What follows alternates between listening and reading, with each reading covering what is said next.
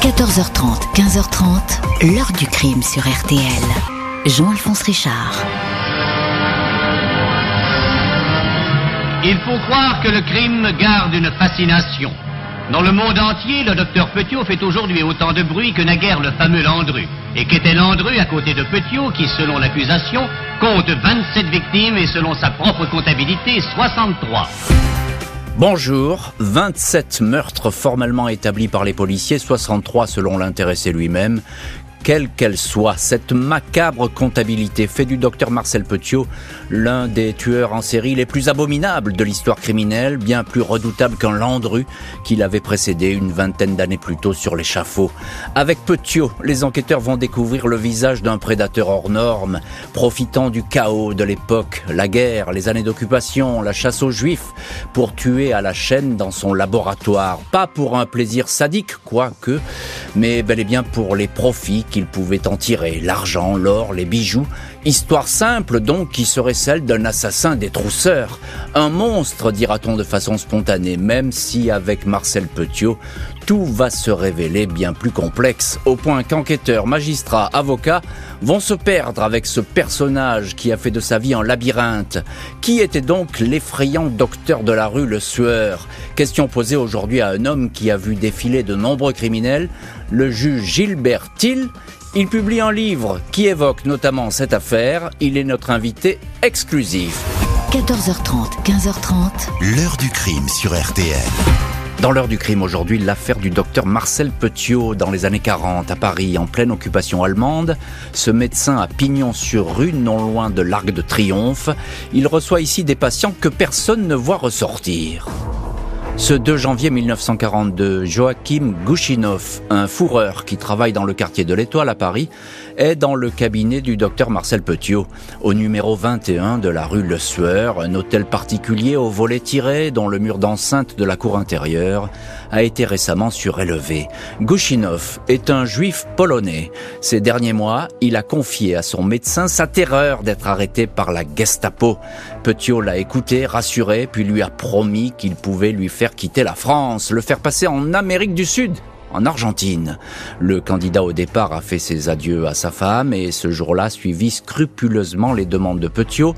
Il est venu avec 25 000 francs pour le passeur, il a sur lui toutes ses économies, un million de francs en espèces, or, bijoux, et a emporté ses fourrures les plus précieuses. Joachim Gouchinov est prié d'aller s'asseoir au bout d'un couloir plongé dans la pénombre, une pièce triangulaire et exiguë au mur insonorisé par des panneaux de liège, fermé par une double porte capitonnée équipée d'un œilleton. Joachim Gouchinov ne ressortira pas vivant de cette pièce. Marcel Petiot lui administre une piqûre qui serait, promet-il, un vaccin obligatoire pour le grand voyage qu'il va entreprendre. On ne retrouvera du fourreur qu'une pauvre valise avec quelques affaires. 12 mai 1943, c'est le docteur Paul-Léon Bromberger qui rencontre Petiot. On lui a dit que cet homme pouvait lui faire quitter la France, lui et sa famille. À sa femme, Bromberger dit « C'est un génie ou un fou, mais on n'a pas le choix ». Le 20 juin, il se présente au rendez-vous fixé par son confrère au métro Étoile. Il ne donnera plus aucune nouvelle. Sa femme va recevoir ce mot « J'ai failli être arrêté, je suis à l'abri, prépare deux valises avec ce qu'on a de plus précieux. Vont pousser également la porte du 21 rue Le Sueur, les Kellner, une famille de juifs allemands, réfugiés en France depuis 1933, les époux Bach, les Stevens, Anspar, Wolf, des juifs, mais aussi des membres de la pègre, en disgrâce après avoir fricoté avec les Allemands, tout ce monde disparaît dans le cabinet médical. Cinq personnes trucidées en une seule journée, deux souteneurs collabos venus avec trois prostituées, des patients certes peu fréquentables, mais qui avaient les poches pleines. Marcel Petiot, 46 ans, propriétaire invisible d'un hôtel particulier où les visiteurs entrent mais ne se ressortent jamais, n'est vraiment pas un docteur ordinaire. Il a acheté les lieux au mois de septembre 41 alors que les Allemands ont pris place à Paris. Avant cela, on sait que ce fils de fonctionnaire des PTT a été réformé de l'armée pour démence précoce. Il a toutefois décroché un diplôme de médecine générale et exercé à Villeneuve-sur-Yonne, près d'Auxerre. Il y était considéré comme le bon docteur, le médecin des pauvres. Il a même été élu maire de la petite commune, s'est marié avec une jeune fille du coin, Georgette Lablé, une jolie brune avant d'être rattrapé par une série de méfaits, des escroqueries au bureau d'aide sociale, des vols de nourriture et même un vol d'électricité. On le soupçonne aussi de la disparition soudaine de sa femme de ménage et maîtresse, Louisette, qui l'aurait mise enceinte. En 1933, Petiot préfère aller se mettre au vert à Paris avec sa femme et son fils. Prénommé Gerhardt, il s'installe rue Comertin. Il se présente comme grand spécialiste de la désintoxication, soigne avec des méthodes révolutionnaires. Vite accusé de charlatanisme, soupçonné de faire du trafic d'héroïne, il est interrogé par la police. Il répond que, hélas, il n'a parfois pas toute sa tête. Personne ne se doute que cet escroc à la petite semaine, cet homme aux yeux noirs perçants et au sourire qui fait peur, selon un patient, que cet homme va bientôt entrer dans l'histoire du crime. Et cet hôtel particulier, le 21 de la rue Le Sueur, va se révéler le théâtre d'une scène de crime sans précédent. On va en parler euh, dans le chapitre suivant. On en reste pour le moment au premier pas du docteur Petiot et on le fait avec vous, notre invité Gilbert Thiel. Bonjour. Bonjour. Merci beaucoup d'avoir accepté l'invitation de l'heure du crime et d'être aujourd'hui dans le studio de l'heure du crime. Vous êtes magistrat honoraire, comme on dit. Vous avez été juge d'instruction à Nancy, substitut général à la cour d'appel de Metz. Vous avez instruit euh, l'affaire Simone Weber. On a fait une, heure du crime là-dessus, évidemment. Et puis vous êtes l'auteur de, de, ce livre qui s'appelle Faites entrer l'acquitté aux éditions Robert Laffont. Alors il n'y a pas que l'histoire du docteur Petiot dedans, vous revenez sur bon nombre d'histoires criminelles et c'est tout à fait passionnant. Il faut, il faut lire euh, ce livre, Faites entrer l'acquitté, parce que vraiment, ça vaut le détour. Alors, euh, Gilbert Hill, on en revient à Petiot. Il est né dans Lyon, à Auxerre, une modeste famille de fonctionnaires. Hein. Son papa, il était au PTT. Et très vite, alors il y, a un truc avec Petiot quand même, il faut, il faut le signaler, très vite il paraît déséquilibré cet homme. Oui, c'est un enfant précoce. On dit que à l'âge de 5 ans, il lisait comme un gamin de 10 ans. Il perd sa mère à 12 ans, qui a été internée pour un profil euh, pathologique psychiatrique euh, extrêmement lourd. Et d'emblée, il va se manifester au sein de sa scolarité par des actes de violence. Il distribue euh, des images obscènes à ses petits camarades. Il se serait livré également à des actes de cruauté sur des animaux. Mmh tant et si bien qu'il va être exclu complètement du système scolaire. Et à l'âge de 16-17 ans, alors que son papa, vous l'avez dit, était receveur des postes, eh ben, il fracture des boîtes aux lettres juste pour le plaisir de lire les lettres qui sont à l'intérieur.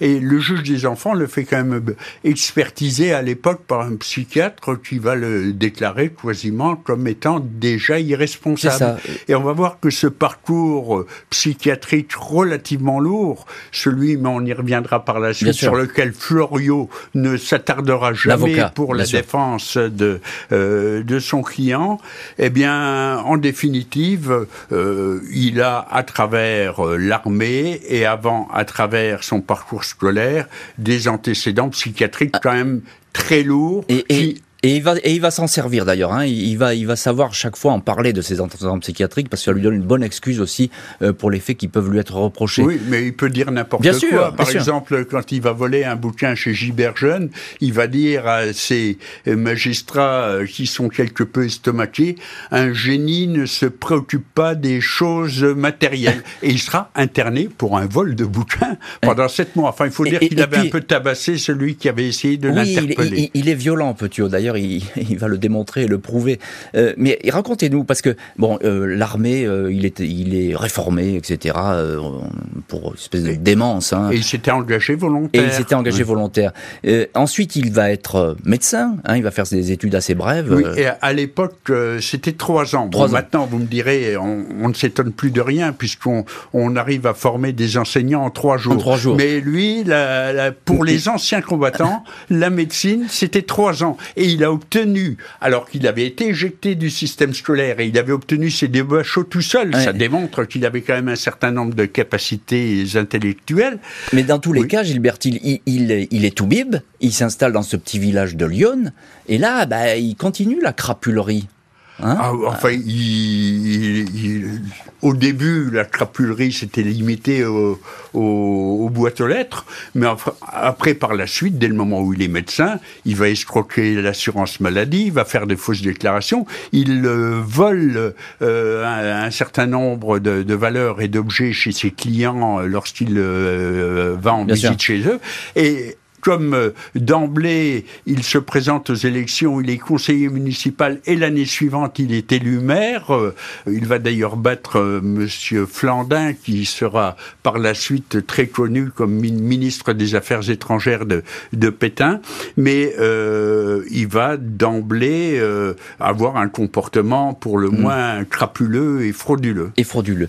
Celui qui se fait parfois appeler docteur Eugène va pendant presque deux ans se livrer à de sinistres exécutions dans son hôtel particulier de la rue Le Sueur sans véritablement attirer l'attention jusqu'à ce qu'une inquiétante fumée se dégage de l'immeuble. Ce 11 mars 1944 dans l'après-midi, Madame Marcet, voisine de l'hôtel particulier du 21 rue Le Sueur, se plaint d'épaisses fumées, âcres et pestilentielles qui s'échappent de l'immeuble. La police est prévenue. Deux agents se présentent, mais la porte cochère est fermée à double tour, tout comme les fenêtres verrouillées. Dans la rue, une concierge assure que le propriétaire est un certain docteur Petiot. Il habite rue Comartin. Elle a son numéro de téléphone, Pigalle 7711. L'agent qui l'appelle depuis le café du coin tombe sur un homme surpris. Vous êtes entré demande-t-il. Non? Alors, ne touchez à rien, j'arrive. Mais entre-temps, les pompiers alertés ont forcé une fenêtre. Ils ressortent de la maison quelques minutes plus tard en état de choc. Au sous-sol, d'où les fumées s'échappent de deux chaudières à bois, ils ont découvert un terrifiant spectacle. D'une des portes du brûleur pendait une main de femme. Ils ont ensuite remarqué que le sol était jonché de restes humains, des crânes, des restes de squelettes, une tête en décomposition, des morceaux de cadavres. Le docteur Petiot, qui vient tout juste d'arriver, a bicyclette ne montre aucun signe de stupeur devant ce qu'auraient découvert les pompiers. L'un des agents dira avoir été comme glacé par son regard d'oiseau de proie. C'est très grave, dit Petiot. C'est une affaire de résistance. Il explique que les corps sont ceux d'Allemands, alors que ceux-ci occupent toujours la capitale et ainsi que des corps de traîtres. Vous êtes patriote, j'espère, lance le docteur au gardien de la paix qui acquiesce et laisse filer l'individu persuadé d'avoir servi la France. Petiot Envolés à la faveur de la confusion, la police fouille de fond en comble le 21 rue Le Sueur. Ils inspectent l'étrange pièce triangulaire équipée de deux anneaux. Le commissaire Georges Massu estime que les victimes pouvaient y être attachées et droguées. Petiot pouvait observer leur agonie depuis un œilleton. Après deux jours de recherche, les policiers trouvent dans le garage de la chaux vive destinée à détruire les cadavres, puis une fosse. La moitié d'un corps découpé dans la longueur et sans tête est découvert dissimulé dans un sac, prêt à être jetés dans la fameuse fosse. Le commissaire Massu estime que ces hommes et ces femmes non identifiables ont été attirés dans un traquenard, sans doute endormis par une piqûre dans la salle triangulaire, attachés puis achevés avec une dose de poison, les corps jetés dans la fosse ou brûlés dans les deux chaudières. Le docteur est recherché, son épouse et son frère Maurice sont interpellés dans Lyon. Ce dernier reconnaît avoir fourni la chaux vive car le cabinet était envahi par les cafards. Maurice dit tout ignorer des cadavres, mais finit par reconnaître avoir déménagé de l'hôtel particulier des dizaines de valises. 636 kilos de bagages expédiés par le train jusqu'à Auxerre. Grâce à ces valises, les enquêteurs vont découvrir en juin 44 les noms et adresses de nombreuses victimes. La liesse de la libération de Paris, 25 août 44, fait oublier l'affaire Marcel Petiot. Même si le commissaire Massu recherche toujours le docteur, il sait que ce dernier a été arrêté par la Gestapo en mai 43 soupçonné de participer à un réseau d'évasion. Il a été questionné, torturé, il se serait comporté comme un héros selon ses co-détenus, mais personne ne sait pourquoi. Il a été relâché après seulement huit mois de prison. Le commissaire Massu est convaincu que Petiot, intelligent, manipulateur, est en train de se refaire quelque part une réputation. Il fait alors publier dans un journal un article intitulé Petiot, soldat du Reich. Le fugitif, vexé, répond par une lettre. On retrouve sa trace. 31 octobre 44, il est interpellé à l'entrée d'une bouche de métro. Il porte une épaisse barbe noire. Après sa fuite, il avait rejoint un réseau des FFI, la résistance. Il avait convaincu tout le monde de son passé de patriote. Il était devenu le capitaine Henri Valéry. Sur lui, un carnet de rationnement trafiqué ayant appartenu à une de ses victimes juives. Et on va voir dans les chapitres suivants ce que le docteur de la rue Le Sueur, le docteur Petiot, va raconter aux enquêteurs, puis aux juges. Avec nous dans cette heure du crime, Gilbert Thiel, euh, ancien juge d'instruction, auteur du livre Faites entrer la quitter, qui, paraît aux éditions euh, Robert Laffont. Euh, Gilbert une question toute simple. pourquoi il a cette idée ô combien maléfique et macabre euh, d'attirer toutes ces personnes dans son cabinet médical pour les faire disparaître et les dépouiller, Petiot. Qu'est-ce qui lui est passé par la tête? Parce que ben, jusque-là, c'était un escroc. Oui, mais je crois que chacun aimerait bien le savoir. Je crois qu'il y a des individus qui deviennent criminels par opportunité. Alors lui, il avait un terrain, on l'a vu déjà, euh, favorable à ce genre de déviance et, et de pratiques euh, horribles. On a vu avec Landru que celui-ci avait profité de la situation de la, de la Grande Guerre pour hmm. puiser dans le vivier quasiment inépuisable de femmes seules et délaissées, pour, par voie de petites annonces, les attirer qui à Vernouillet, qui à Gambé, dans ces résidences secondaires, et les faire disparaître euh, en captant euh, les ressources qu'elles avaient. Et, euh, Landru choisissait des femmes suffisamment isolées, avec suffisamment de biens.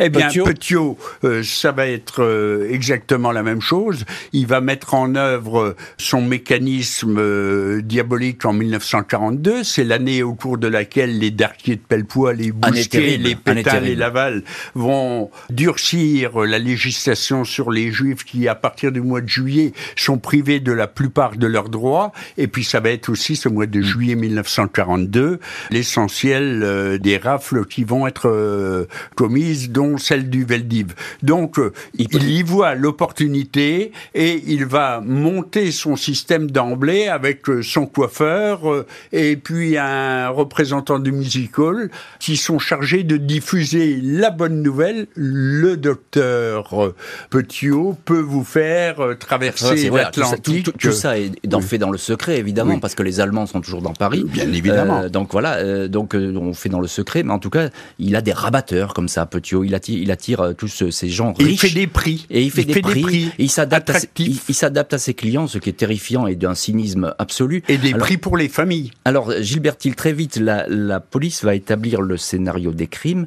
et mm, va trouver euh, les indices principaux, c'est en fait une montagne de valises. Racontez-nous. Alors, il y a toutes les affaires des disparus là-dedans. Eh bien, lorsque Petiot est arrêté par la Gestapo euh, qui va le torturer pendant sept mois, lui limer les dents, il aura droit au supplice de la baignoire, il ne va rien lâcher. Il sera relâché en janvier 44, je crois, sous caution. Mais quand il avait été arrêté, son frère Maurice, qui est de 10 ans, son cadet, est venu, et la police a pu établir cela, a loué un camion. Avec ce camion, ils ont réussi à reconstituer itinéraire qui a consisté à aller chercher dans la région d'Auxerre, dans les carrières, 400 kilos de chaux vives, de lait, déversés dans un immeuble près du, dans le quartier de l'Étoile.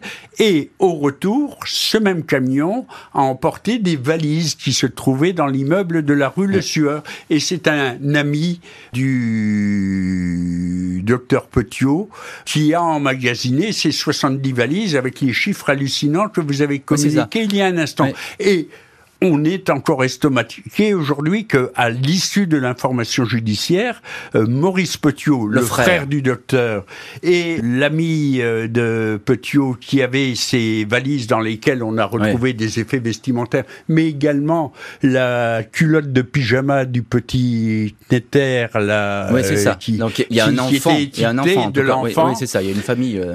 donc là, il se retrouvera en difficulté à son procès pour dire mais un enfant enfant de 8 ans, par définition, n'est pas un collaborateur que j'ai voulu exécuter. Encore un mot euh, euh, très court, Gilbert euh, Petiot, quand il est en cavale comme ça, il va approcher les FFI, la résistance. Il va se présenter comme le capitaine Valéry.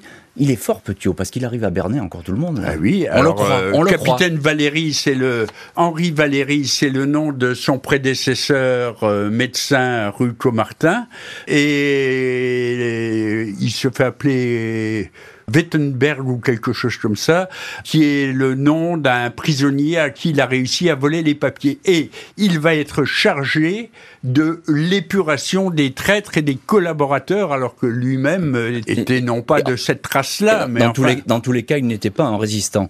Le médecin est écroué le temps que les enquêteurs et le juge d'instruction tentent de percer les secrets de cet homme qui leur annonce qu'il dira tout, mais seulement devant une cour d'assises.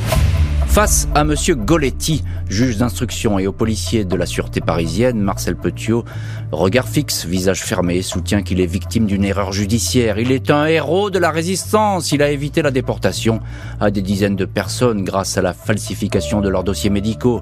Dès 1941, il dit avoir suivi un entraînement secret avec des agents anglais. Il faisait partie du réseau Flytox, la marque d'un insecticide. Les enquêteurs ne trouvent aucune trace de ce réseau. Quant aux résistants cités par Petiot, ils ne peuvent pas témoigner ils sont tous morts. À propos des corps découverts rue Le Sueur, il explique que ces dépouilles ont pu être entreposées là par les Allemands eux-mêmes alors qu'il était en prison. Il affirme avoir été horrifié quand il a découvert ce charnier. Il a alors disséqué les cadavres, puis les a jetés dans la chaux en utilisant les chaudières. Petiot reconnaît seulement avoir tué de sa main huit malfrats et collabos notoires, parmi lesquels Joseph Réaucreux et Adrien Estebetegui. Lors de l'enquête, trois psychiatres examinent Petiot. Ils ne le considèrent pas comme dément, même si tout jeune et jusqu'à son service militaire, il a manifesté des troubles mentaux. Un psy qu'il avait examiné quelques années plus tôt avait décrit un homme chroniquement déséquilibré, amoral, un personnage sans scrupules, intelligent et manipulateur. Il n'est pas exclu toutefois que Petiot ait mis en scène sa folie pour se trouver des excuses. Interrogé, son épouse affirme que Marcel est un mari prévenant et un père dévoué. Un gentil mari, va même dire Georgette euh, Petiot, qui tente de le dédouaner lors de cette instruction.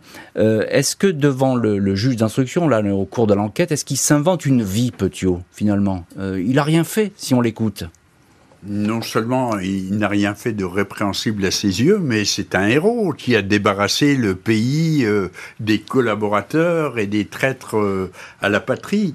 Euh, simplement, sur le fait qu'il joue la folie, il en simule certainement une partie, mais on est bien obligé de, constater que les psychiatres qu'il avait examinés quand il était jeune ou pendant l'armée, et même au début des années 20, quand il passe devant les commissions de réforme militaire pour que soit déterminé déterminer son préjudice, les, psychiatres disent psychose mélancolique, obsession de la persécution et démence précoce. Oui, donc c'est dire. Alors le juge Goletti, c'est lui qui est à la manœuvre, hein, vous connaissez bien ce, métier, vous l'avez été très longtemps, juge d'instruction, Gilbert Hill. Euh, le juge Goletti et puis les, policiers, ils, disent que cet homme, il traite tout le monde avec mépris. Il les regarde de haut, c'est lui qui dirige, on n'a pas à lui parler comme ça, etc. Il donne des ordres il est très à l'aise. C'est un très curieux personnage et lors de la reconstitution, lors du transport plus, plus exactement, sur de la cour d'assises sur les lieux, il est au milieu des jurés là, qui sont quand même très impressionnés par la disposition des lieux de la, villa de la rue euh, euh, Le, Sueur. Et non, lui, il est comme un metteur en scène, euh, il s'ébat au milieu de ceux qui vont le juger. Et autre comportement très surprenant, euh, c'est que pendant l'audience, alors qu'il sait très bien qu'il risque sa tête, par moment, il pique des petits roupillons. Et son avocat aussi, Maître Florio aussi. ça fait penser aussi au procès Landru. Et, il avait annoncé d'ailleurs que ça va être un événement merveilleux. Tout le monde va rire. Le docteur de la rue Le Sueur va être jugé pour 27 assassinats retenus par le juge, même si l'intéressé va chiffrer le nombre des morts à 63 sans en endosser la responsabilité. Ce 18 mars 1946, Marcel Petiot, manteau à carreaux, costume croisé, nœud papillon gris, regard des plus sombres et cheveux en bataille, prend place théâtralement dans le box des accusés des assises de Paris. Au gardien de la prison de la santé, il a annoncé que son procès sera merveilleux et fera rire tout le monde. Dès la lecture de l'acte d'accusation, Petiot interrompt le greffier. Je ne veux pas passer pour un coupable, s'exclame-t-il. Quand l'interrogatoire débute, il est formel. Les cadavres? Je n'y suis pour rien. Je sors de Fresnes où la Gestapo m'avait enfermé et je trouve des cadavres chez moi. Avouez que c'est trop fort, non? La fameuse pièce triangulaire, un laboratoire de radiothérapie, indique le médecin, le réseau de résistance, Flytox, je ne livrerai aucun des noms de mes camarades, ils ne sont pas coupables, pas plus que moi d'ailleurs. Au troisième jour, la cour revient sur la première victime, le fourreur Joachim Gouchinov. À la question où est-il? Petiot répond en Amérique du Sud. On n'a pas trouvé sa trace, reprend le président. C'est que l'Amérique est grande, réplique cyniquement l'accusé. Où sont les dollars, l'or et les bijoux des victimes, renchérit le magistrat. Qui sait Peut-être dans ses valises. Au cinquième jour d'audience, 23 mars, la Cour se déplace au numéro 21 de la rue Le Sueur. Le docteur Petiot affirme que ce cabinet médical servait aux interrogatoires des agents allemands. Ils ont été exécutés par la résistance. Si je vous disais que je n'ai jamais tué, je comprendrais votre entêtement, mais je reconnais avoir exécuté plusieurs personnes alors, ici ou là, Qu'est-ce que ça peut faire? L'accusé tient tête à la cour, à l'avocat général. 4 avril, jour du verdict, Marcel Petiot s'adresse aux jurés. Messieurs, vous êtes des Français, vous savez ce qu'il vous reste à faire.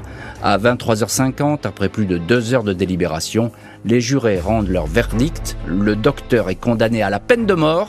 À sa femme, cachée dans la foule, il crie ⁇ Il faudra me venger !⁇ et voilà donc pour ce procès à grand spectacle qui a attiré la foule. C'est évidemment le procès de l'année, peut-être même de la décennie, euh, euh, aux assises de Paris. Gilbert Thiel, magistrat honoraire, auteur du livre Faites entrer l'acquitté aux éditions Robert Laffont, livre dans lequel vous évoquez euh, l'affaire Petiot. Alors il y a cet homme qui s'agite dans ce box, vous le disiez, euh, il s'ennuie, il va même s'endormir à certains moments. C'est lui qui mène, c'est lui qui mène le débat. Hein. Ah oui, oui, et il interrompt le euh, l'avocat général pendant son réquisitoire sur la fin en lui disant "T'es procureur de l'État français, euh, tu as prêté serment, c'est vous les collabos, les, les magistrats effectivement." Il, tutoie tout le monde. Il tutoie tout le monde.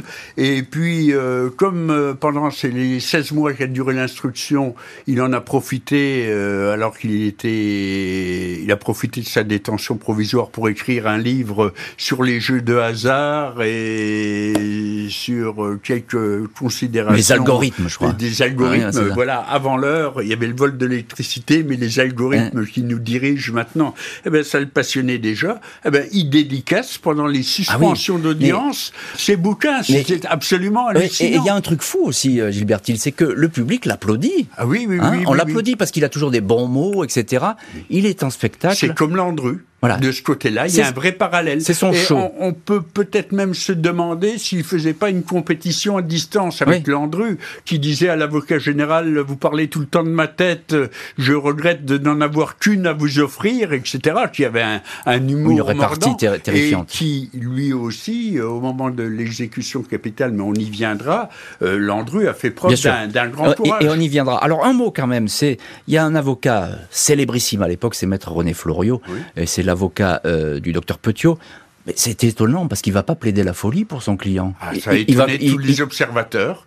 Pourquoi il, ne s'est pas du tout appesanti sur euh, les rapports d'expertise psychiatrique du jeune Petiot ou du Petiot militaire. Parce que là, il y, avait, il y avait du grain à moudre. Là. Il y avait du grain à moudre. Alors après, ça aurait donné ce que ça aurait donné. De toute façon, je pense qu'il aurait été condamné. Mais peut-être qu'il y aurait eu euh, la place pour une atténuation de responsabilité, ce qui n'enlevait rien au caractère euh, éminemment horrible de ces agissements, mais ça, c'est resté sous silence. Il n'a pas pendant l'instruction et pas davantage pendant l'audience, émis la moindre réserve sur les trois psychiatres qu'il avait examinés et qui disaient il est bon pour le service, c'est-à-dire pour la bascule à Charlot. Est-ce que oui, la bascule à Charlot, c'est la guillotine évidemment, hein, c'est la veuve. Elle a des surnoms, cette guillotine, elle en a beaucoup.